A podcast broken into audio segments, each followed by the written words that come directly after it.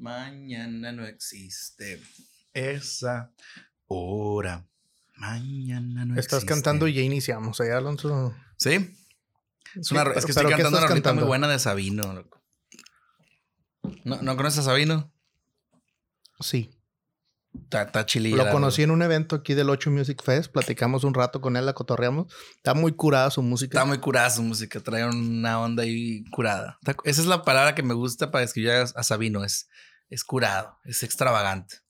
Está curado. Bienvenidos una vez más. Este es el episodio número 20 ya, Alonso, de el podcast. 20. 20 semanas ya. A la roña, loco. Y a las 50 y cuántas son? 52. Es un año. 52. Ya vamos casi a la mitad. Caje. Casi.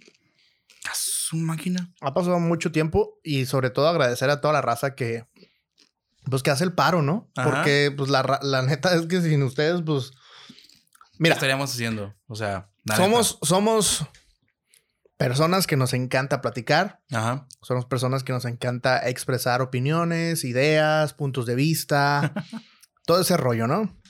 ¿Cierto? O sea, si no lo hacemos en el podcast, lo vamos a hacer de una u otra forma en algún otro lado, ¿no? Sí. Siempre somos así.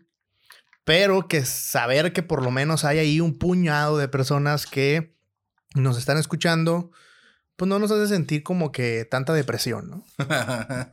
Digo, No, es, le da un pequeño relax y nos da un pequeño ah, boost a lo que estamos haciendo, ¿no? Es como el, ah, dale tantito para adelante, todavía puedes. Fíjate que ahorita me estaba tocando, me estaba tomando mi, mi tonic de limón. del- están en promo, ¿eh? De la café. Está en promo, ¿eh? Estaban 2 por 50, loco. O sea, está... Está bien, está bien la promo. Es una buena promo, loco. Por 25 bolas que te agarras en otros lados. No, cosas muy buenas, la neta, la neta. la Una neta, limonada la neta. mineral por 25 bolas. Está no buena. sé, no sé. No, y está ser. rica aparte, o sea, tiene su buen gusto. Mm. No más es mineral, es tónica. O sea, hay una diferencia, ¿no? O sea, es tiene un saborcito dulce, especialito, rico, sabrosón. Estaba bueno. Fíjate que este, ahorita estaba, estaba platicando con alguien antes de entrar aquí y me estaba hablando de algo que tiene que ver con el tema del día de hoy Ajá. que era, eh, pues, me estaba hablando acerca de que estaba pasando tiempos muy difíciles en su chamba, ¿no? O sea, la estaba pasando mal porque lo que esta persona quería o lo que esperaba de su trabajo no fue precisamente lo que recibió. Y creo que tiene mucho que ver con el tema del día de hoy, que si te acuerdas, el tema del día de hoy es Es la En búsqueda del trabajo Ajá, de ¿no? tus sueños, El ¿no? o el trabajo ideal. de tus sueños. Que, que realmente yo creo que todo mundo cuando comienza a chambear Ujú. se topa con ese rollo y está muy fuerte, Sí, muy fuerte. Sobre todo porque uno siempre quiere trabajar de millonario, pues. No, pues sí, o sea, como cuando dicen, ¿de qué quieres entrar? No, pues puesto de gerente, ¿no? ¿Y cuánto quieres ganar? No, pues unos 50 bolas, yo creo, estaría bien, ¿no? A la, a la quincena, ¿no? O sea, para pasar el rato, pues estar a gusto. Entonces, sí es cierto, o sea, la raza sí, igual y quieren llegar ganando la millonada o la billonada. Hay quienes sí, o sea, no te voy a mentir. Ya somos más poquitos los que llegamos con esa mentalidad, o sea, si lo piensas bien, ya ahorita estos morros de ahora les, nos han dicho este, no, es que cuando llegues a una empresa, entiende que vas a llegar desde abajo y le vas a echar ganas y vas a ir subiendo y todo esto, ¿no? Como la película esta de Monsters Inc., ¿te acuerdas? No, Monsters University. University. Que al final de cuentas acabaron entrando al, al- a la planta de Monsters Incorporated. Sin haber Este, estudiado. Sin haber estudiado, ¿no? Empezaron ahí en paquetería y luego fueron creciendo y entonces este, esta onda del crecimiento en la empresa que desgraciadamente también se ha ido perdiendo, ¿eh? O sea, la raza ya no está subiendo tan rápido y tan fácil. Pero- Hay lugares donde todavía sí. Pero es que también es como mucha raza ya no, ya no está dispuesta a pasar tanto tiempo en un mismo lugar. O sea, Una empresa. está, está muy chilo que vayas a una empresa y que tenga esa cultura del crecimiento, ¿no? De que la gente, pues tienes tanto tiempo aquí, ya tienes un nivel Ajá. de gerente de área y puedes aspirar incluso a tener un gerente regional, Ajá. cosas por el estilo. Está bien perro, pues. Pero hay empresas que no. Entonces llega un punto donde dices tú, ya me estanqué, ya no quiero estar aquí. Sobre todo si te sigues capacitando, sobre todo si sigues buscándole y no te llega esa oportunidad. La verdad es que sí está muy hardcore y si llegas, no, no, no. Yo creo que ya no. Entonces, mucha raza ahorita está trabajando como freelance, que es, un, es una cuestión que también está digna de analizar. Eh, prefieren, pues, no estar atados, ¿no? Está este rollo de quiero viajar, quiero ser eh, exitoso y quiero andar por el mundo y no quiero que nadie me ate.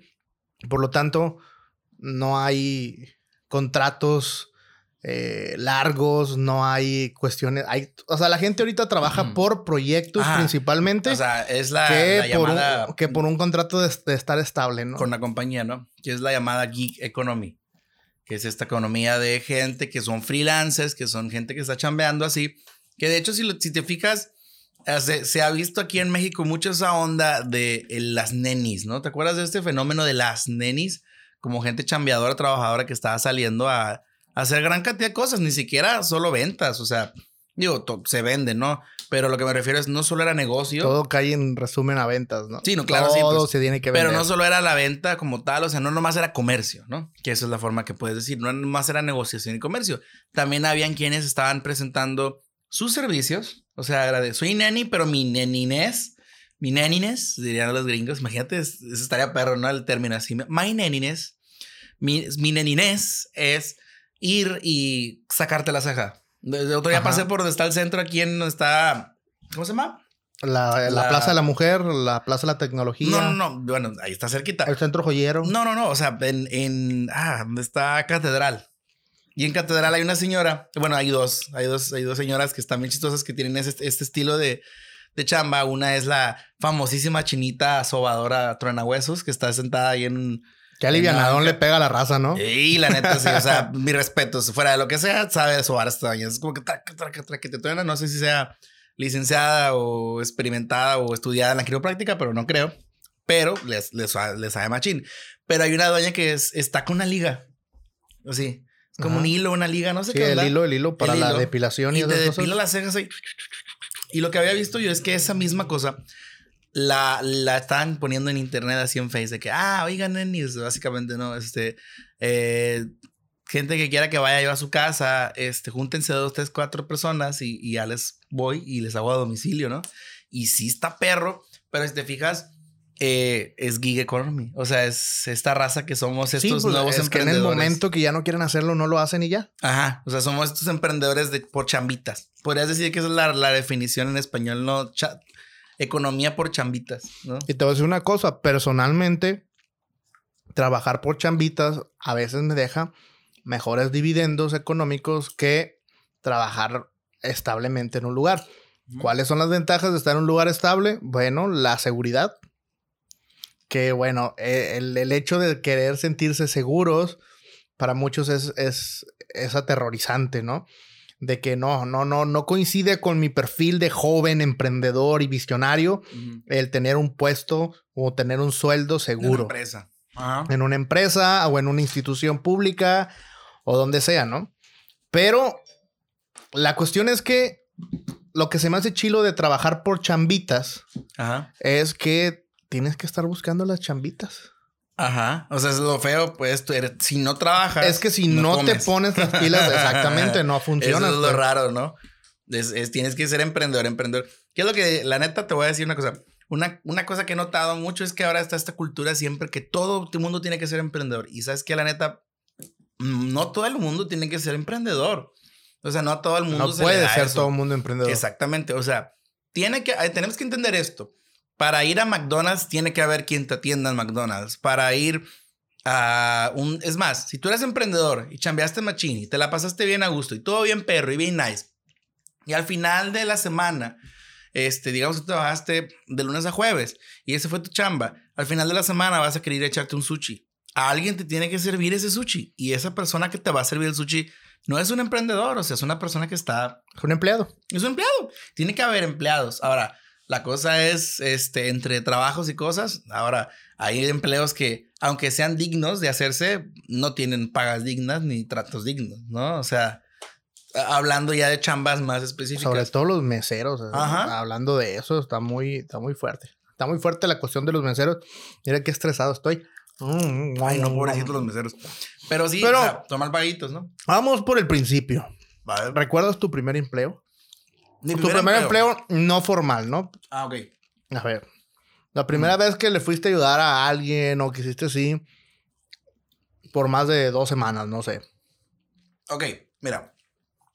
Tanto así como, como eso, no. O sea, nunca fui, nunca tuve esa oportunidad de ir a, ah, trabajé en un llenado, fui cerillo, algo medio menos formal. Ajá.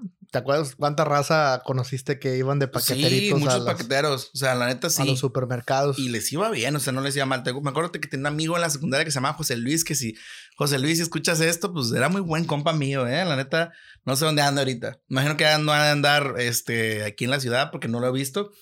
Pero ese compa era paquetero en ese tiempo y sacaba buena lana, loco. O sea, ese vato traía su teléfono que se compró él y todo. Y me acuerdo, en su tiempo era el Blackberry. Traía el Blackberry, mi compa. Y era como, vale, fierro, ahorita andamos con Blackberry.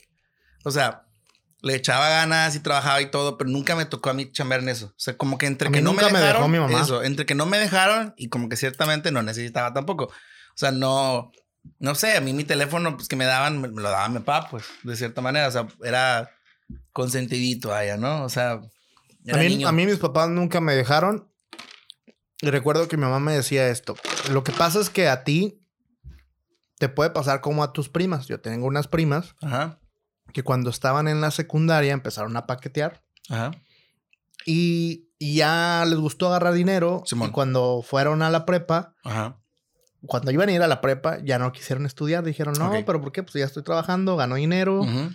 Y cuando cumplieron su mayoría de edad, entraron formalmente a trabajar en el supermercado y todo el rollo. Entonces ya, ya no quisieron saber de... De estudiar. De estudiar un, ni siquiera la preparatoria, pues. Mm, Entonces mi mamá tenía su, temor de que me pasara igual. Y que no estudiara la prepa. Y que no terminara de estudiar y todo ese tipo de cosas, ¿no? Pues nunca me dejó, además de que no, de que no, este, no había una necesidad así como tal, pues. Sí, no, o sea, no, no era necesario que trabajaras para conseguir algo porque realmente lo que querías o lo que te podían, te podía gustar en ese tiempo, pues te los dan tus papás, ¿no? O sea, es como, ¿qué me cuesta esperarme al, cumpleaños, a la Navidad. A vengo leyendo ahí el, comentario. Jesús García dice: Saludos para Alonso y el Alex de parte del compa Toño. Es el Toño García, le mandamos saludos. Un saludo a la raza que está escuchando ahí. Esperamos que está haciendo música, seguramente el Toñillo. Siempre lo ve que sube Espero que sea, esté siendo productivo. ahí está de los, de los que suben historias de se está cocinando algo bien perro, please, aguántense. ¿Y que nunca salen? Que nunca salen, ya sácalo, Toño. Yo quiero escuchar lo que estás haciendo. Pero mira, mi primera chamba, hablando de, de, de estudios y de todas esas ondas de la música, mi primera chamba, pues fue medio formal, o sea, no era tampoco dado de alta del seguro, pero era de maestro de música. Si no lo sabe la raza, yo le apego a todos los instrumentos. No digo que soy el máster de todos los instrumentos, pero sí le sé lo suficiente como para tocar una rola en cualquier sí, es meticuloso el muchacho, le gusta aprender técnica, le gusta saber ah, bueno, ese tipo de cosas, teorías y todo ese rollo, ¿no? Pero por lo menos, o sea, si, si, si, el morro quería aprenderse la rola que sea, yo se la podía enseñar, pues. O sea, si decía, ah, me quiero aprender ahorita en calor la de fulana de tal. Lamento boliviano. El lamento boliviano, ¿no? ah, me gusta este de Julieta Venegas en la batería, vale. Y ahí está, ¿no? Ten. Esa es, hasta que corta el coro, tal, y así. Entonces, les iba enseñando más o menos qué onda, qué se hacía acá y todo esto. La cosa fue... ¿Cuántos años tenías? ¿Cuántos años tenía? Estaba morro, estaba saliendo de la prepa, entrando a la universidad. No, sí, como la última de la prepa, entonces sería que... 17. 17, 17 años. ¿Con tu inocencia? Con mi inocencia de 17 años, este, me agarraba, me acuerdo que agarraba camión, fíjate, aparte, me pagaban a la semana, ¿cuánto me pagaban a la semana? ¿400, 800, una cosa así? pero iba dos días, nada más. Entonces era como mi chambilla, ¿no? Este, no era chamba, chamba. 400 por dos días, oye, pues te iba bien a pero, pero, de mi primer empleo. Eh, espera, la cosa es, eran como dos días, no recuerdo cuántos días eran, pero el problema estaba o resultaba ser que era mucho tiempo y eran muchos camiones. O sea, tenía que agarrar dos camiones para ir. Ahí ya no salía la dos camiones va a venir y luego el tiempo de los camiones, es una friega, o sea, es el tiempo de los camiones, más el tiempo de estar allá, más el tiempo, más que, y venirte para atrás, era una friguita. Y sí, o sea, está bien, por dos días, 400 pesos, pues está bien, era un, era, estaba bien, pero no me daba por los camiones.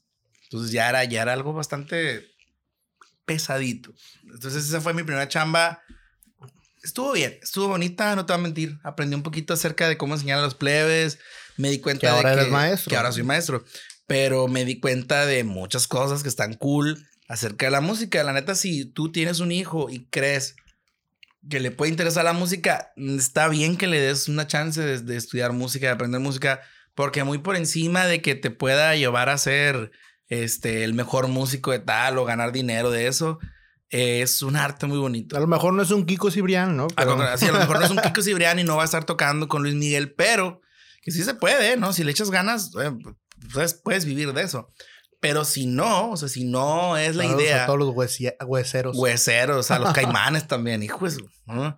Pero al, al final de cuentas, la idea principal es, es un arte. Es un arte, es una cosa para el alma, es una cosa para el ser humano y al final de cuentas es lo que hace bonito y lo que le da sentido a la vida. Porque si Friedrich Nietzsche dijo algo, entre las cosas que dijo, fue que la vida sin la música no tiene sentido. Y tiene mucha razón en ese sentido, eso, la neta. Sin la música no tiene chiste. Y en León, Guanajuato, la vida no vale nada. Y en León, Guanajuato, la vida no vale nada. Pero ¿cuántas? La música es parte de nuestra vida. No, yo sinceramente la... Fíjate, hace unos días te platico. Ajá. Tomé la decisión de vender mi amplificador porque yo toco bajo. Ajá. Entonces, en algún momento compré mi amplificador. Hice mi esfuerzo de guardar lanita y comprar ese amplificador. Te costó. Sí, porque estaba cansado de tocar el bajo conectado directamente al sonido. Suena muy fácil. No, y además de que me bajaban el volumen También. y que, que, que, ay, que ay, bueno, no. El instrumento más incomprendido de la historia El es el bajo. bajo, ¿no? Entonces dije, con, con mi ampli, si me bajan el volumen en el equipo, pues de todas maneras yo me sigo escuchando y sigo sintiéndome acá porque yo controlo, ¿no? Entonces me compré mi, mi, mi amplificador. Y hace unos días decidí ponerlo en venta Ajá. porque ya el objetivo por el cual yo hacía música, pues ya Ya, ya pasó. no, sí, ya, ya. Eh, amo la música, me encanta la música, pero yo no soy músico. O sea, le sé, Mm. le sé tocar, sé cómo poner el do, re, mi, fa, sol así y no más. No me preguntes de escalas en mayores, menores y güere, güere. Yo de esas cosas no sé nada.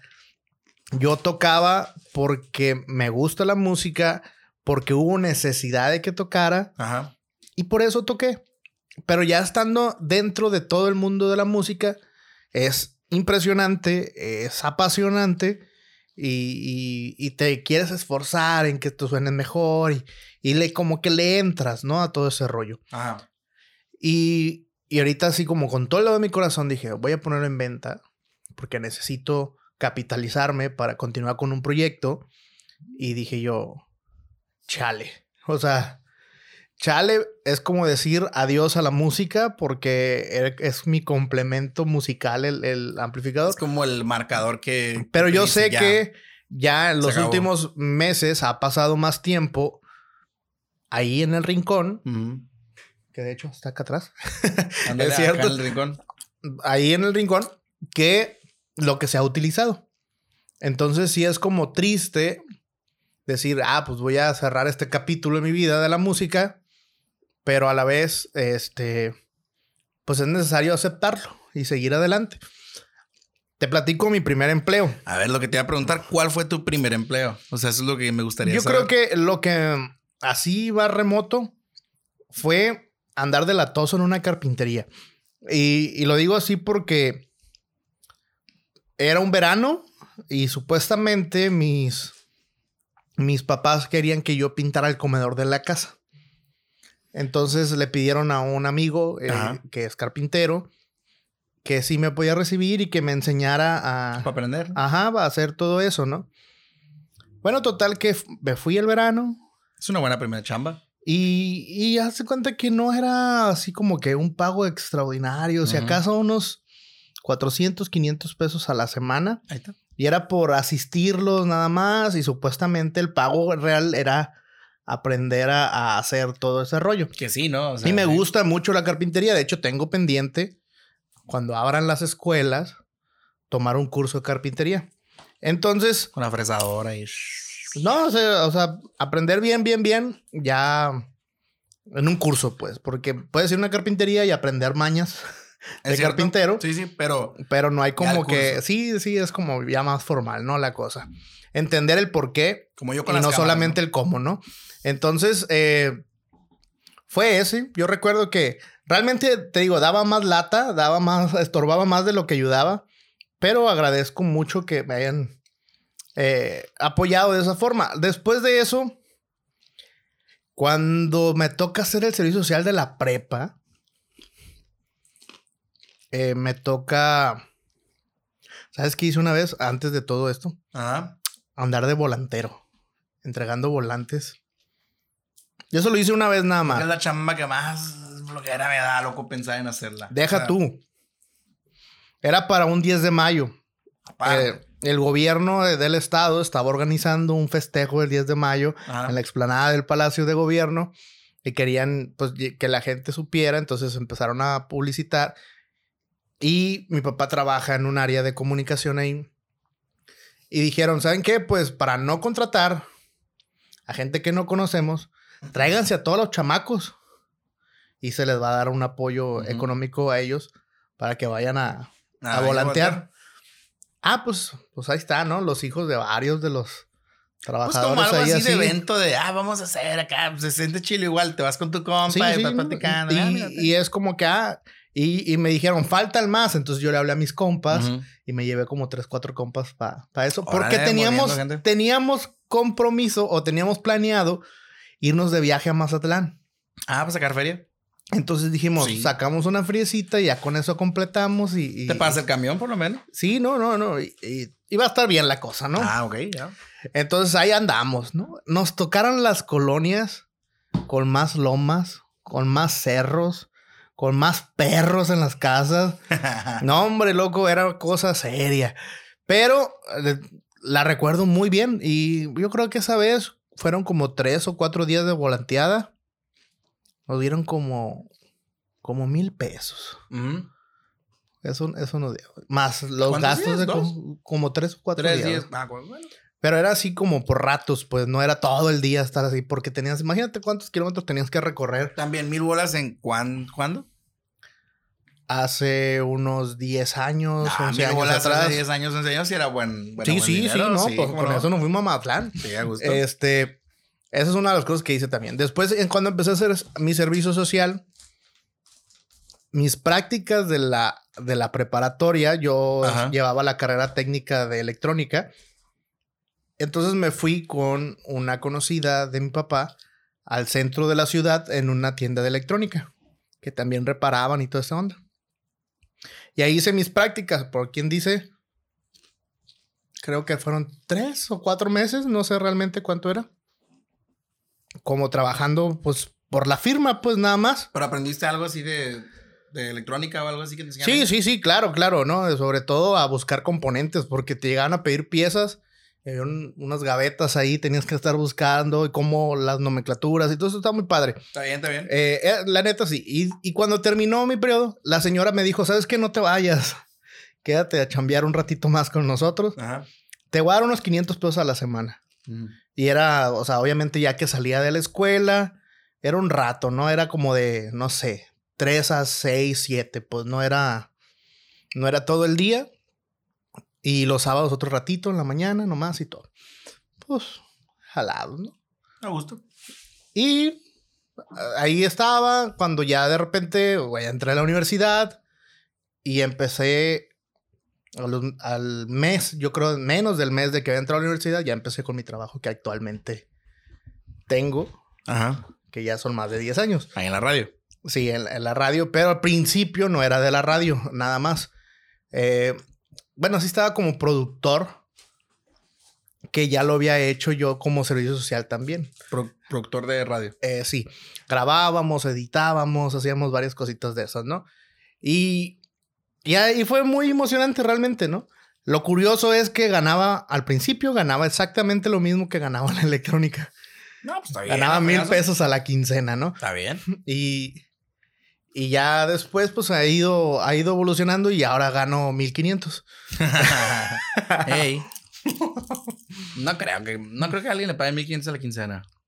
Te sorprenderías. De veras. Te sorprenderías. Y 500 a la quincena. Cuando yo inicié, Ajá. eso me pagaban. Menos de 1500. Eran 1050 pesos. Pero ahorita. Ahorita sigue aplicando. Ah, caray. ¿Cómo Sí. le hacen para vivir con 1500? No sé. Pues. Pero son categorías, pues. Ajá. Lo que hacen muchos es que como que les compensan y les dan otra feria fuera del sueldo, ¿no? Pero aún así, o sea, ¿qué tanto te pueden dar? Otros ¿Mil 1500. pesos? ¿Mil quinientos? Otros 1000, 1500. También tres mil pesos a la quincena. Ay, mira cómo que piensa, mira. Eso te puedes ganar siendo community manager de una empresa poblana, ¿no viste?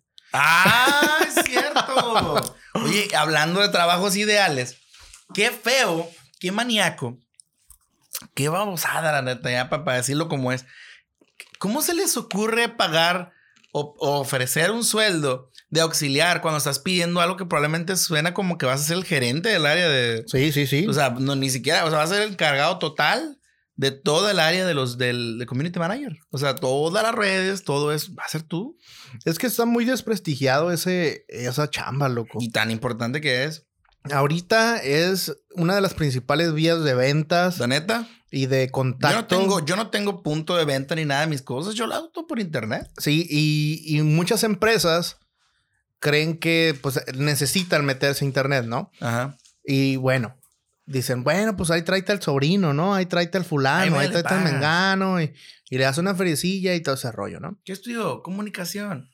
Ah, mételo. Ah, ah, o estudió mercadotecnia. Ah, Sí, ah, también. también, Ah, también. pues a lo mejor le sabe aquí el, el Ricardillo, a lo mejor le sabe aquí ¿Qué el- le el- mueve? ¿Photoshop?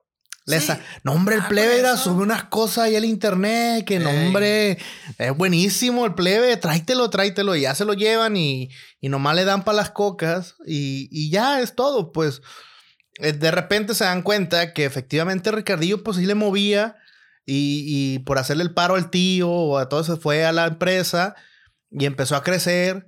Pero en determinado punto Ricardillo dijo, pues páguenme más, qué Ajá. rollo, ya les estoy dando a ganar, qué Sí. rollo. Y entonces dice, no, pues hay que traernos un vato fregón. Entonces, y sacan a eh, Ricardillo. y sacan a Ricardillo, ponen un, un anuncio en la, en la, en la, en la misma página de Facebook, en la, en la, este, en la sección de clasificados del periódico, con todo lo que hacía Ricardillo. Pero con, el, con un poquito más que lo que le paga a Ricardillo nomás. Y que no, o sea, no, queriéndole dar lo mismo que Lo le dan da Ricardillo, Ricardillo. ¿no? Entonces es como que, qué rollo, pues. Es que también, ¿cuánto ofrecían? Creo que era como 1500 a la a quincena. la quincena, loco. Y por la cantidad de cosas que le estaban pidiendo. O sea, le estaban pidiendo todo. O sea, has- hasta programas que ya el mero programa cuesta más que 1500 pesos aprenderlo. Ni siquiera el programa. Aprender qué onda con el programa cuesta más que 1500 pesos.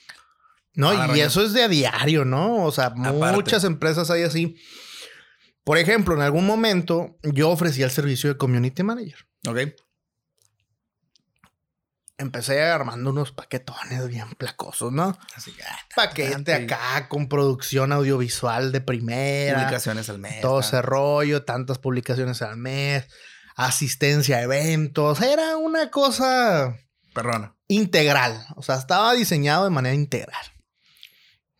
Y dije yo, pues con respecto al precio que damos los videos y damos todo esto, Ajá. y a la parte acá, ta, ta, ta, y pues sacamos un presupuesto. Ponle que, porque era trabajo para unas cuatro o cinco personas. Era buena chamba. O sea, era fotografía, era video, era diseño gráfico, era estrategia, eran varias cosas. Simón. Eh, calculamos unos 25 mil pesos mensuales de costo para darle perrón, pues. Pues sí, no, o sea, con 25 bolas estás hablando de calidad, pues. O sea, estás hablando de para que un sushi. y, e, perrón y aquí técnicamente o- le íbamos a trabajar solamente a esa empresa, pues, que Ok. nos contratara. Porque redes sociales es un trabajo muy absorbente, 24-7. Sí, pues contestar, que la sí, raza, que sí, que ajá, están porque que- incluía todo eso. Era, o sea, no, pues en tu vida iba a haber una empresa aquí en Culichi que te quisiera pagar esa feria, ¿no? Sí las hay, Sí, sí, la las hay, pagar. sí las hay, Ajá. y sí lo pagan, Ajá. pero obviamente cuando vas iniciando, pues no tienes el, el respaldo todavía, pues aunque sabes que hacer las es. cosas, aunque te la rifes, por así decirlo, eh, no, eh, contratan a una agencia tradicional, de a una agencia ya de las, de las viejonas que De aún no le saben, que aún no le saben bien al cotorreo, que apenas le van entrando. Que cobran Pero- barato, es la clave, ¿no? Pero no, no, no, no cobran barato tampoco. Pero tienen prestigio. Ah, o tienen... ok, de las acá de las fifis, pichudas. Ajá. Entonces, pues ahí va, ¿no? Dije yo, bueno, vamos a bajarle la intensidad de ese paquete Ajá. para que sea más accesible. E hicimos un segundo paquetito. Costaba, no sé, 10 mil pesos. Todavía con más o menos los mismos servicios, Sí. quitando algunas cositas nada más. No, pues tampoco, ¿no? Total, de repente me topé con la publicidad de una agencia que decía, te manejamos tus redes por 1500 al mes. Contrátanos ya. Pues que esa, es la cosa. La gente no sabe que el de 1500 no te va a dar el mismo servicio de, ah, bueno, 25 mil pesos. ¿Qué ofrecían? tanto. ¿Qué ofrecían los de ofrecían? 1500? Publicar una vez por semana Ajá. y nada más. ¿No más? Sí, si no tenías la, la- la cuenta, te la creaban. Y estar publicando una vez por semana. Obviamente, la persona, el cliente, tenía que poner fotografía, tenía que pagar su diseñador gráfico. La persona lo que iba a hacer nada más era hacer la publicación y ponerle el copy. Era todo. Me la roña.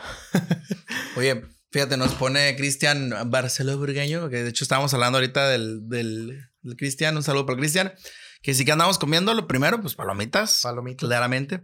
Y la segunda dice: El trabajo de mis sueños fue un poco frustrado al no poder estudiar para piloto aviador. Pero con orgullo soy comunicólogo.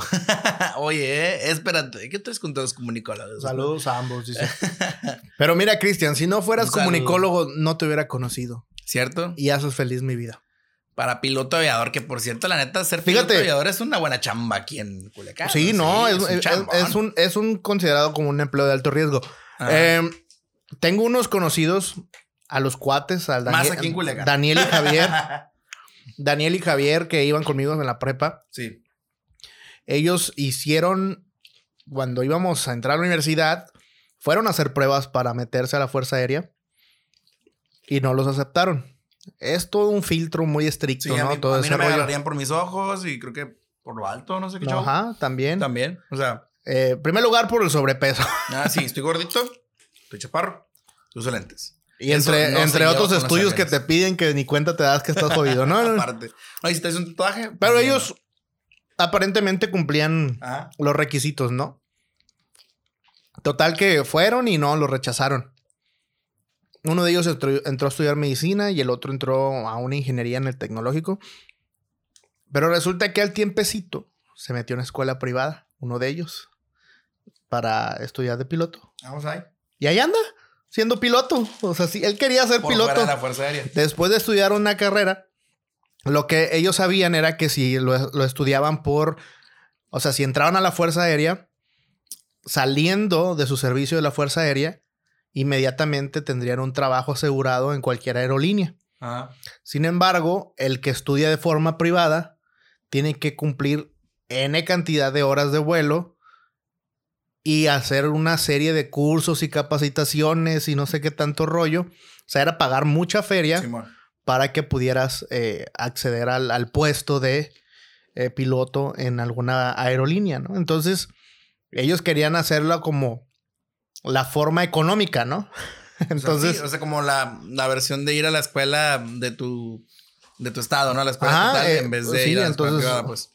porque el ejército tiene muy buenas prestaciones para no, los sí, miembros, o sea, ¿no? definitivamente si alguien sale bien de piloto de aquí, seguramente debe ser de esa escuela. O sea, seguramente tienen los me- las mejores opciones y las mejores facilidades, digo yo, ¿no? De hecho, saludos a todos los aviadores que están en las en gobierno. Ah, no es cierto.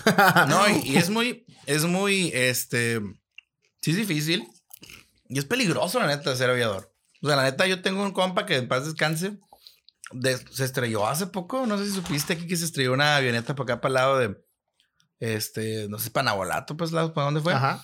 Mi compa ya andaba arriba. La y- Palma, ¿no? Algo y por allá. Sí, algo para allá y ahí quedó. O sea, y los los tenga alcanzando, pero, o sea, es de riesgo. O sea, definitivamente volar es de riesgo. Y aunque hagas acrobacias o no hagas acrobacias, acrobacias o sea, estar arriba, tantos pies arriba del, del aire, si algo pasa, es muy probable que te pase a ti porque pues siempre estás manejando un avión. Ajá. Ahí es donde... Y además la responsabilidad que te cargas con llevar a N cantidad de personas contigo. Aparte. Que estás en una aerolínea y cosas por el estilo. La neta sí es, pues sí es una chamba, pues muy interesante, ¿no? Debe ser muy perrísimo andar en, en- qué Ah, cosas, sí. qué cosas no ves, ¿no? Sí, pues con las aeromosas, ya ves que les gusta también este tanto salir. Tengo una amiga que es, que es sobre, yo- sobrecargo, les llaman. Sobrecargo, ¿no? Cierto. Eh, y que le, les encantan, trabaja, les encanta y anda pues viajando ya de forma internacional también. Y, y se toman sus fotitos en Que sobrecargo lados. era, me acuerdo, era una cosa que las niñas siempre decían que querían ser cuando estábamos en la escuela, que siempre te preguntan en la escuela, ¿qué quieres ser de grande? Y muchas niñas, me acuerdo, de hecho ahí conocí yo el, en sí el trabajo de aeromoza y sobrecargo. O sea, porque todas las playas decían, pues yo quiero ser aeromoza. Y todas, las, ¡ay, yo también quiero ser aeromoza! Y todos los niños, no, yo quiero ser policía, yo quiero ser bombero, yo quiero ser policía. Yo quiero ser guacho. ¿Tú qué querías ser? Yo quería ser científico. Pues no, no acabé siendo científico, pero paqueando, ¿no? Yo quería ser científico de... Yo también quería ser como inventor. Quería ser físico. Ingeniero. Físico teórico. O físico de partículas. Me gustaba mucho esa onda. Lo que todavía me sigue gustando. Pero pues no soy físico de partículas. Sea, ya los que saben más o menos la historia saben por qué no acabé estudiando física y todo eso. Ahí chéquenlo en, En, sí. en los podcasts anteriores Así está es. la, la historia. Saludos para Cristian que está mandando caritas bonitas. Y bueno, entonces, ¿cuál sería el trabajo de tus sueños? Mi el trabajo de mis sueños ahorita. Ahorita. Justo en este momento, hoy. En este momento. Me gustaría ser eh, productor de, de cualquier tipo de literatura y o artes audiovisuales. Precisamente cine.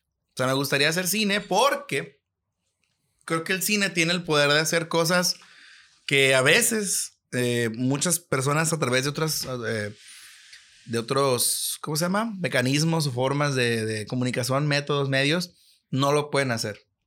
Entonces, la cosa o, o el, el sí, lo que me gustaría eh, compartir son puntos de vista diferentes. Romper un poquito el statu quo de decir, ah, así es la vida, así se hace, todo eso es así, así, así, así. Por ejemplo, eh, te, te, te está presentando, ¿no? Yo tengo esta idea de hacer la película chiquita, corto, de hacer el huevo, ¿no? Que se ha detenido bastante porque, este, se me han, se me han metido un chorro de piedras en el zapato en ese caso. Pero Ánimo. en sí, sí. Pero en sí, o sea, la idea del huevo no es, ah, ah, quiero hacerme rico y hacerme famoso. Es, te, está esta idea bien perrona que te puede ayudar, te puede formar. Y quiero ver cómo puedo combi- combinar eso de formarte y entretenerte, ¿no? Entonces, a mí se me hace perro que pueda formar y entretener al mismo tiempo. Y al final de cuentas, mucho de eso son las películas. O sea, Rápidos y Furiosos te dice que la, el- la cuarta, bueno, la quinta fuerza del, del universo era la familia, ¿no? ¿Te acuerdas? Y era como, ah, la familia, la familia, la familia. Y sí, o sea, en las últimas películas ya estaban volando este, a través del espacio casi con un carro, ¿no? en esta iba- última que va a salir, Ajá. Iba Toreto así en el espacio con un Challenger así, ¿no? Pero, este, algo aprendes. O sea, hay muchas cosas que la gente aprendió en esa película, por más pichurri que la gente ya que estaba. Como la de sangre por sangre. Como la de sangre es por Es sangre. súper divertida, pero cómo, cómo te deja esas pepitas de valores Ajá.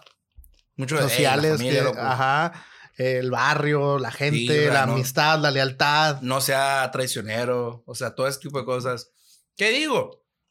Son cosas que las puedes bien decir nada más como, les vengo a platicar acerca de la familia. La familia, pero no pega igual, pues. No pega igual si lo haces con una película. Por eso quiero hacerlo así. A mí me- me gusta mucho la filosofía, aprender y como hacer que la gente piense. Creo que ese es más o menos el por donde iría. Y yo te re- reviro la pregunta a ti de manera muy socrática. Eh, ¿Cuál crees tú que sería tu trabajo de- ideal en este tiempo? Yo sí lo quiero pegar en la radio para Ah. ganar mi primer millón. No, no, la verdad, Ay, pensé que sí quería hacer en la radio. me gusta mucho la radio, me gusta lo que hago. ¿Ah? Mm, pero Me considero una persona tan cambiante Mm. que no podría decir, este sería el trabajo de mis sueños.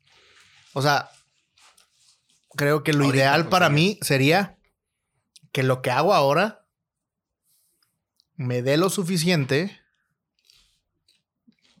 para hacer cualquier otra cosa que se me ocurra. O sea, es, es, es nada más eso, pues. No, no es como que, ah, quiero ser presidente de la república. No, nunca me he planteado eso, pues. O sea, de repente mm, hay días que, te que me levanto y digo, ah, cómo quisiera ser diputado. Mm. O sea, sí. Y, y otras veces digo, de, ah, mira, qué bueno, quisiera poner un changarrito de aguas frescas. O se sea, antoja, se antoja de repente. o sea, cambiar cosas. o, ah, quiero ser taquero, tener una taquería. O sea, de repente es así. De eh, hay cosas que, por ejemplo, me gustan mucho y que digo, ah, lo podría hacer mucho tiempo. Pero en este punto de mi vida no tengo el trabajo ideal. O sea, no tengo, no tengo visualizado mi trabajo ideal. Ah, bueno. Ese Ya, es, si ese- nos vamos a poner muy, muy, muy estrictos, yo tampoco tengo un trabajo ideal. O sea, es como, ah, me gustaría Mm. hacer esto, ¿no? es que, mira, lo que te digo, o sea, en este momento, si me dijeras qué es lo que quisieras Ajá. con respecto a tu trabajo, Sí. es que quizá cobre mayor relevancia y no para hacerme popular o influencer o algo por el estilo, Ajá. sino precisamente para poder llegar a las personas con el mensaje que quiero emitir. Ajá. Yo sé que si llego a personas, yo sé que hay gente que me está escuchando, No, que me pues está viendo en este también, momento, mucha gente, gente, la que, está en la radio. Eh, alrededor pero, de ti, inclusive. ajá, y, Sí, sí. pero eh, eso es algo interesante, pues quizá yo no he medido ese impacto Ajá. y por eso es que tengo esa idea, ¿no? Ajá. Pero eso, o sea, realmente el que se vuelva, ¿sabes? Una de las cosas cuando yo estudiaba comunicación, eh, una de las cosas que yo pensé era qué chilo poder ser un líder de opinión, Ah, ok, sí. sobre todo si tus opiniones están chilas, pues. o sea, Pues eso es algo muy, ¿cómo se llama? Muy, no puede ser objetivo. Sí, ¿no? sí, es sea, muy subjetivo, ¿no? subjetivo, vaya. pero Es la palabra que buscaba. yo vi una necesidad Ajá. de que hubiese líderes de opinión Sí. que no buscaran un beneficio personal, sino un beneficio colectivo. O sea, muchos de esos líderes de opinión hablaban de ciertas cosas con su ideología a beneficio de sí mismos, olvidándose un poquito de buscar un poco al, al apoyar a las personas, el ser más empáticos, más solidarios, cosas por el estilo, sí. ¿no? Entonces dije yo, qué padre poder compartir cosas. Obviamente no lo he logrado porque he aprendido a, a muchas cosas a- que han cambiado, ¿no? Ujú. Pero, ojo, quiero dejar en claro esto. Un líder de opinión y un influencer no son lo mismo. No. Eh, hay quien los, los meten en la misma bolsa, pero no. Tener 3000 seguidores en Instagram no significa que estás influyendo a nadie. Así es. Y- Así. Eso es una, es una Y buena, sí, y es sí. un buen negro para romper. Y lo digo esto con todo respeto porque es muy común. Hay chavas que se jactan de Ajá. tener muchos seguidores. Pues sí, porque suben sus fotos. Se suben sus fotos en bikini y obviamente hay un chorro de morros calenturientos que están viendo sus fotos y por eso las siguen. Pero de ahí en fuera que cómprenme esto o las cambien su mentalidad de esta forma. mm, mm, mm, con, res- con todo respeto. Yo lo veo, Sí. yo lo veo desde ese lado. Eh, pero sí es cierto, también hay vatos que. No, y vatos también que lo hacen y, y lo hacen con otras cosas, no creas. Y hay unos que lo hacen con las mismas cosas también. O sea, la, la cuestión aquí a, a revisar o a ver no es en sí el, el- los números o algo así, porque decía el otro día, no sé si viste el debate de Carlos Muñoz con el Diego Rosario un rato. No lo he visto. Está curado para agarrar cura. La neta, no es bien lo dice Diego, no es un debate, nomás estaban como pegándose golpes. Pero estuvo bonito. O sea, en el chiste como cuando vas a ver el box, ¿no? Entonces, básicamente lo que te puedo rescatar de eso del, del, del debate, entre comillas, es una parte que dice el Carlos, que dice, yo creo que lo más feo de las redes sociales es que se pueden medir, ¿no? Es lo feo, o sea, se puede medir y si yo soy mejor que tú, se va a notar en mis números. Mm, Mira. Bueno, pero estás es- cuantificando, no cualif- cualificando, ¿no? O sea, es la como- cosa. Calidad y cantidad son cosas diferentes. Y si bien quieres ver la calidad de un contenido según la cantidad de seguidores que tenga, pues entonces puedes decir que hay mucha cantidad de cosas que tú estás viendo que no son las de mejor calidad. Porque yo, por ejemplo, te voy a decir, yo sigo un chorro de programas, de podcasts, de cosas y, y me da igual de entretenimiento, a veces más, un podcast o un programa que trae 100 gentes que lo ven que un programa que trae 2 millones de personas que lo ven. como este es su programa. Por ejemplo, ¿no? Vamos empezando. Pero ya hablando en serio, o sea, la cuestión es si lo haces porque te gusta y lo haces porque, ah, si lo ves, pues si ves algo porque te gusta, te ves por algo porque te checa, entonces lo miras, ¿sí me explico? Y no significa que sea, porque ahí está la cosa, aunque pueda decir, tengo más gente a la que le gusto. Y, o sea, si midiéramos Bueno, pero también ya hay un fenómeno que Ajá. dicen que los influencers pues son de mentiras, ¿no? ah, o sea, le- ahora tiene eh, esta onda del engagement, he visto. ah, eh, la cuestión es, por ejemplo, de que ah, hubo un caso en específico que midieron en Estados. Unidos de una chava que tenía, no sé si dos millones de seguidores en su Instagram y que no vendió ni 20 camisetas que había sacado de su marca original, ¿no? Es como que, ah, promovió su etiqueta, su marca. Sí, Mírame, cómpreme mi camiseta. Simón. Y de dos millones de seguidores en el Instagram, no 20. vendió ni 20, ¿no? Entonces, Ajá. Eh, hablaban de que, o sea, los números no garantizan ventas, No, no no, nada. garantizan eh, reacciones, no garantizan muchas cosas, ¿no? ¿Cierto? Y a lo mejor ella fue muy, muy buena para sumar números a su cuenta, pero no para que esos números, Sí, esas man. personas, quisieran. Que ese es un trabajo, Ah. piénsalo, ese es un trabajo ideal de mucha gente de hoy en día. Dicen, yo quiero ser influencer. Yo, yo tengo una amiga que dice que quiere ser influencer.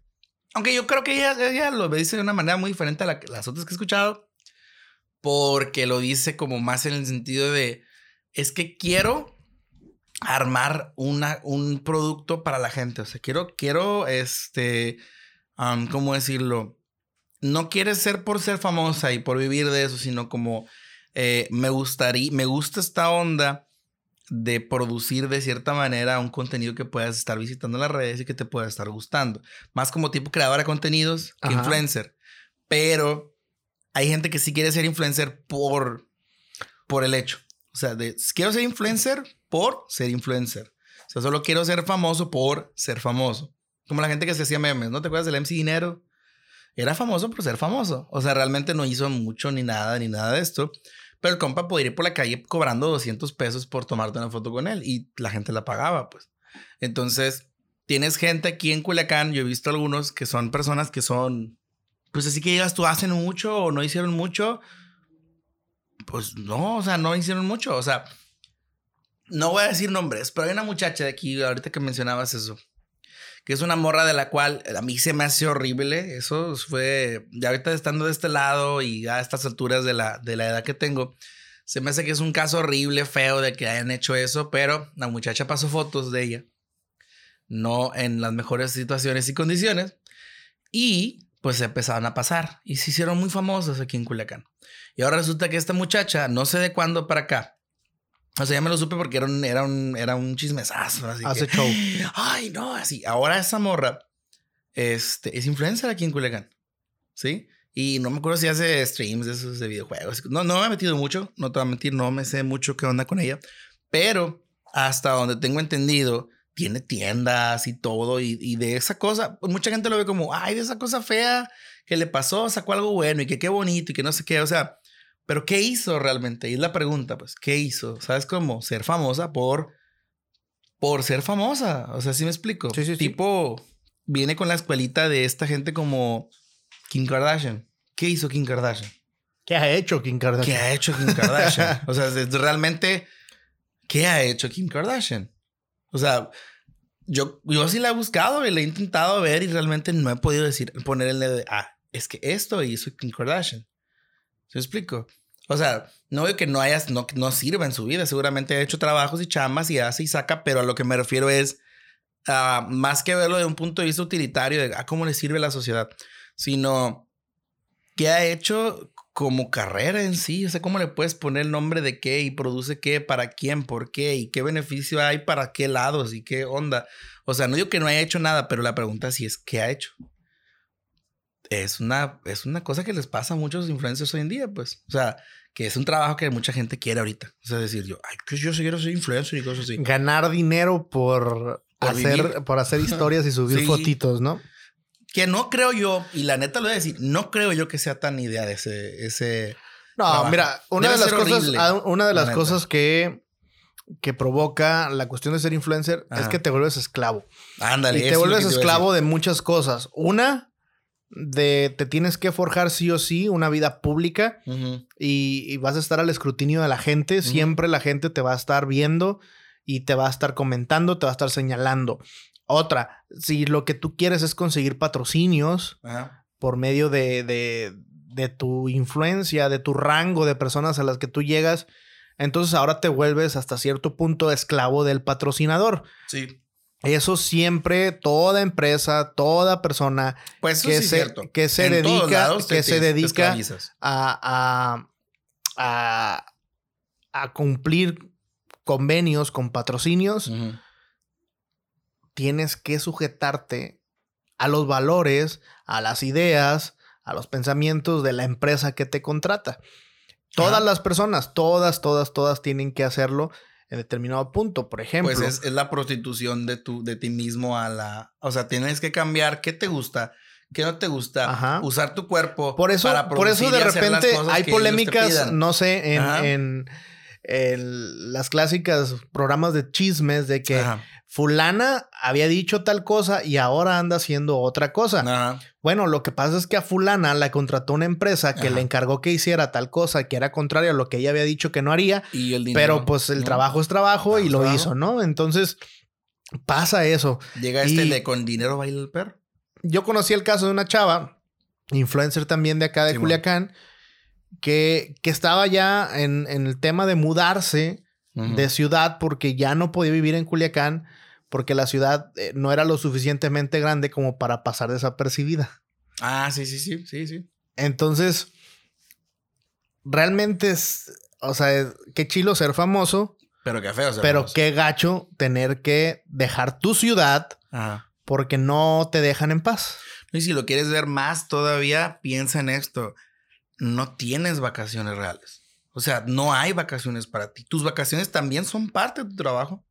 O sea, Digo, claramente es mejor eso a tener que hacer tortillas de maíz en el calorón todos Pero a lo mejor te gusta hacer tortillas de maíz todos los días. Pero no a todo mundo, ¿no? Y hay gente que lo hace porque tiene que hacerlo. Entonces, imagínate, hay raza que no tiene opción. Hay gente que no tiene opción, ¿no? Hay gente que la pusieron a chamear de chalán y después hizo maestro y ahí anda maesteando, pero se rompe la espalda todos los días y se saca callos en los pies para sacar la misma cantidad que va a sacar la morra que nomás se toma una historia. O sea, esa parte la entiendo. Oye, no de los albañiles, por cierto. Ah, por cierto, un saludo para todos los albañiles. Pero no voy a decir, ay, los ricos también sufren. Esa es una cosa que me cae gorda. Pero eh, si lo quieres ver de esta manera, si ya estás en esa chamba, debe de ser muy feo que no hay un límite entre qué es contenido y qué es tu vida. Porque tu vida es tu contenido y no hay diferencia entre qué, qué es personaje y qué eres tú. Tú eres tu personaje y tu personaje eres tú de cierta manera. Entonces, debe de ser muy feo no poder ir. Ajá, es lo feo, o sea, ya, pero fíjate, ¿quiénes son los nuevos famosos que hemos estado siguiendo e influencers? Antes, mira, voltea a ver a los comediantes. Los comediantes de alguien tenía de antes tenían un personaje. Jorge Falcón era el vato que agarraba así y hacía chistes y era el padrecito de la Chabelita, ¿no? Y, su chiste básico era hacer... Mm, y se ponía los pelos así. O sea, era el chiste de Jorge Falcón. Y tenías a Teo González, que su, chiste era hacer jocoso y hacía. No, me sale a mí, pero. O sea, esos son sus, son sus chistes. Y tienes al costeño que así habla como el costeño, al norteño que, hombre, no sé qué. O sea, eran puros, puros, puros personajes. Y ese era su show. Y esa comedia ya se acabó.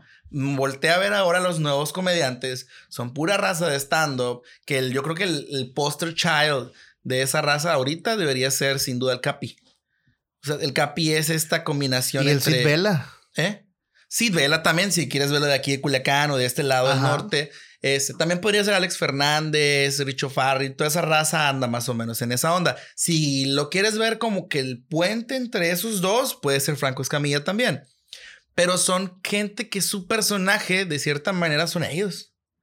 O sea, no tienen un personaje per se, ¿no? No es como, ah, yo soy el norteñito. No, soy Franco Escamilla. Ese es su nombre. Yo soy Richie o Farrell. Ese es mi nombre. O sea, es el personaje y ahora eh, trasládalo eso a figuras públicas de cualquier tipo. Y antes, este, el, el que era el famoso fulano era, ah, es que es el de las novelas y salió en eso y salió en aquellas y esa, y sí pueden ser famosos por ellos mismos, pero ahora ya no hay ni siquiera eso a veces. O sea, es, es que, ah, ella es ella y su personaje, ¿quién es? Pues es ella. ¿Y, pero qué hace? Pues ser ella. ¿Y cuál es su contenido? Pues Lo que hace ella. lo que hace ella. O sea, es, es- debe estar bien crazy no poder poner un límite entre esas dos cosas. Y tú puedes decir, ay, pues lo encuentras, lo buscas, háganlo. Los reto a hacerlo, los reto a agarrar un pedazo de su vida y partirlo y decir, esto no lo voy a enseñar. Porque saben muy bien esa gente que entre más cosas suban de su vida, que más que qué perro, que qué chilo, que más que qué a gusto que estoy, más gente lo sigue. Y esa es la neta. Entonces está feo, o sea, sí está difícil. Yo, por ejemplo, me he tratado de, de poner a subir historias y hacer cosas periódicas, pero yo, o sea, yo las hago porque a mí me gustan para hacerla para las demás personas, no para que me sigan. Si digo yo, ah, bueno, hice este contenidito así, y lo voy a poner en mis historias. ¿Me explico? Hay mucha diferencia entre eso a decir, usta, tengo que subir 10 historias ahorita con este café. Y es como, ah, este, venía manejando, plebes, y venía a tomar ese café, qué bueno está, ufa, es de café, yo, ah, qué perro, qué pasado de lanza, ¿no? Qué hueva también estar así toda la vida. O sea, toda tu vida tienes que estar. Sí, sí, "Ah, sí. Ahorita veo cómo meto este.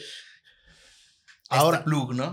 Bueno, hay muchas cosas que pueden ser trabajo ideal de muchas personas.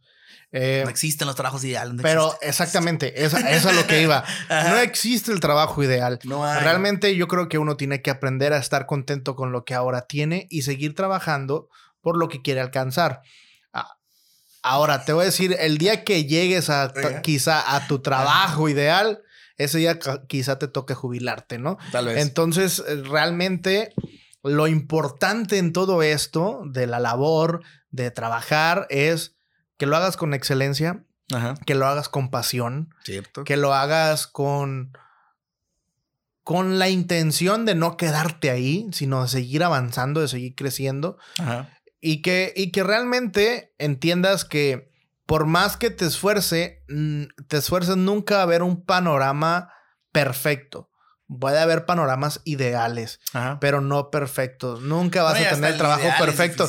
No es como la cura esa del, del meme de Deadpool, ¿no? De yo quiero vivir el sueño, señor Yo Pool. también quiero vivir ese sueño. ¿Qué dice la Poole. gente de cuál es su trabajo ideal? Yo creo que vamos así rápido la ronda de las de las Yo tengo un par comentarios. también acá, pero dale. Tuve unos cuantos, me dijo aquí la Nailea Reyes, yo quiero ser bailarina de ballet. Ay, Te mando una moneda de tres pesos. Te mando una- es, un, es un buen chiste.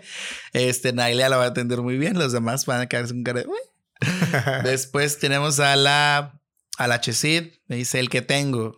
Pues sí, o sea... Qué sí, chilo, qué chilo neta, que puedas sí te decir, creo. Ahorita tengo el trabajo Sí, ideal Y sí le creo. y a ¿eh? lo mejor mañana no lo tienes, pero tienes otro trabajo, Otro ideal, trabajo ideal. de mañana. Sí. Este, el Daniel Blancas dice tener una banda. El, el sueño frustrado de hacer cosa más rumbo fijo. Eso puede ser. Bueno, pues Y, Saludos. y Héctor Peraza me dice que quería ser stripper. No lo sé, con ese cuerpo que cargamos tú y yo, lo, lo veo difícil, Héctor. O sea, ahora hay de gustos a gustos. No, no, eso sí, ¿eh? Puede ser que te encuentres a alguien que, que se excite demasiado. Di- Dicen que si buscas osos maduros en internet. Ah, bueno. No, Una- no lo hagan. Caigan, en- no lo caigan hagan, en eso. no lo Una vez hagan. me lo hicieron. Sí, sí, yo Y también. no, no, no busquen osos maduros en Dice Google, por acá lo Edgar Martínez, ser na- narrador de fútbol. Ya lo eres, padre. Nada Ah. más que no te deja dinero, ¿no? Ah, bueno. Este, pero ya lo eres. Eh, Jessica Cebes, que estuvo Ajá. invitada con nosotros Ah, en no, pues sí, dice hacer teatro. No, pues hacer sí. teatro, pues sí, adelante. Ah, eso, eso Eh, tiene, ¿no? En este Víctor, él es payaso, fíjate. Él es payaso A de ver, eventos infantiles y dice, yo trabajo en él. Ah, o sea, caray. ya traigo mi trabajo. La verdad es que es buenísimo, es súper divertido, Víctor. ¿Cómo se llama artísticamente? Rigoletto Payasircus. Río, Rigoletto Payasir. Pero ¿Sí él está en? Torreón. Le mando saludos a la gente de Torreón. Ah, pues está difícil que venga para acá. Eh, saludos para Santiago Pérez, que él es artista, pero es artista con H. Ah. Dice, eh, su trabajo ideal sería escribir un libro y ya tengo el nombre. Dice, las mil y un formas de estar chingue y chingue. Eh, Yo leería ese libro. Yo le dije- otro libro podría ser ¿Cómo me convertí en artista? Con Nótese, H, artista con H, o sea, el que le gusta hartar a la gente, Yo, ¿no? yo compraría un libro que se llame como el primero. La neta, te lo prometo. O sea, si alguien lo saca, yo lo compro. Eh, Merari García dice cardióloga. Caray, ese está acá muy específico, ¿no? Así como, Sí, yo ser y cardiólogo. es maestra ahorita, ¿no? O sea, es como- Sí. Trabaja con el corazón de los niños. ¿Sabes que en algún momento yo pensé en estudiar medicina Ay, creo que a mucha gente y, se en y la tenía, tenía la intención de ah, dos cosas, o ser pediatra Ajá. o ser ginecólogo. Ah, caray. Sí. Querías traer niños. Eh, sí, porque eh, además, por dos cosas. Una, se me hace sumamente interesante todo lo que tiene que ver con la gestación. Debe de ser. Y otra es que creo que es el negocio más rentable en la medicina. También. es que, o sea, Nunca dejan como de parir. cortar el pelo. Al- no dejan de salir. O sea, ¿sabes cómo? No dejan de salir pelo, no dejan de salir niños. Eh, Daniela Mocay, ser repostera. Ajá. Mm, Qué chilo. Eh, Saludos para Daniel Izárraga. Dice: ser el toallero exclusivamente en la alberca del Hotel El Cid en Mazatlán. bueno. Eh, Rubén Castro dice: ser sonidero. ah, se antoja así.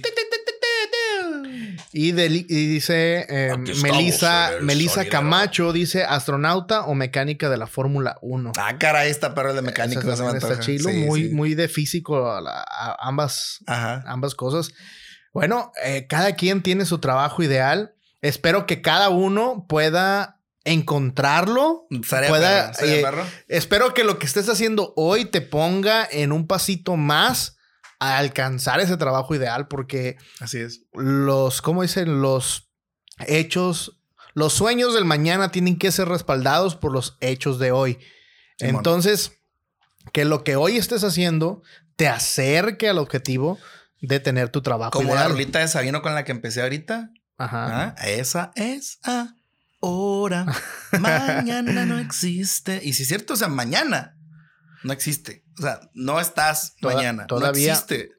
No. Todavía no está. Y ayer tampoco. Ayer, ayer ya pasó. Pero ahorita Ya no es existe. ahorita. Mañana no existe. O sea, mañana a ver qué sale. No sabes si vas a amanecer vivo. Uy. Ojo. Muy bien, vámonos. Muchas gracias a todos. No olviden suscribirse al canal de YouTube. Pica la campanilla. Y ya saben, también estamos en las eh, plataformas digitales. Síganos también por ahí. Y bueno, espero que tengan un excelente día, que encuentren el trabajo de sus sueños en cada etapa de la vida en la que estés y que un día seas un anciano jubilado disfrutando de los frutos de tu trabajo y que tus hijos también disfruten de los frutos de tu trabajo. Y escribas Y- un libro que se llame Mil y una formas de cómo fregar y estar fregando, ¿no? Sí, sí, Bueno, no sé. En fin. Y que eso te deje las ganancias que necesitas para lo que tú te has planteado en esta vida. Si bien ahora no tienes el ideal, disfrútalo. Yo tengo siempre esta idea y siempre se lo digo a mis amigos y amigas. Eh, hay cosas que no nos gusta, hay cosas que tenemos que hacer y más vale encontrarles una razón por la cual disfrutarlos. Vale. Porque si no Sí. lo disfrutas, te vas a frustrar. Entonces, y frustrada la gente no es excelente, frustrada la gente no funciona, frustrada la gente no es productiva, frustrada la gente es como el dementor que llega a la oficina y le roba la paz y la felicidad a toda la gente y deprime toda la zona. Entonces, mejor disfrútalo mientras trabajas por lo que quieres, por lo que vas a lograr en algún momento. Justamente. Ánimo, Alonso. Las estrellas no sé si muertas se decir algo. convierten en agujeros negros que chupan la luz de todas las demás. No se convierten en eso. vivan en donde están, disfruten en donde están por el momento, porque si algo les puedo comentar y como dice el libro del hombre en busca de la felicidad, no puedes cambiar muchas cosas, pero puedes cambiar pues, cómo te sientes tú. Y eso es una buena forma de vivir. Amén, hermano. Aleluya. Besos para todos y ahí nos guachamos. Ahí nos vemos. Bye.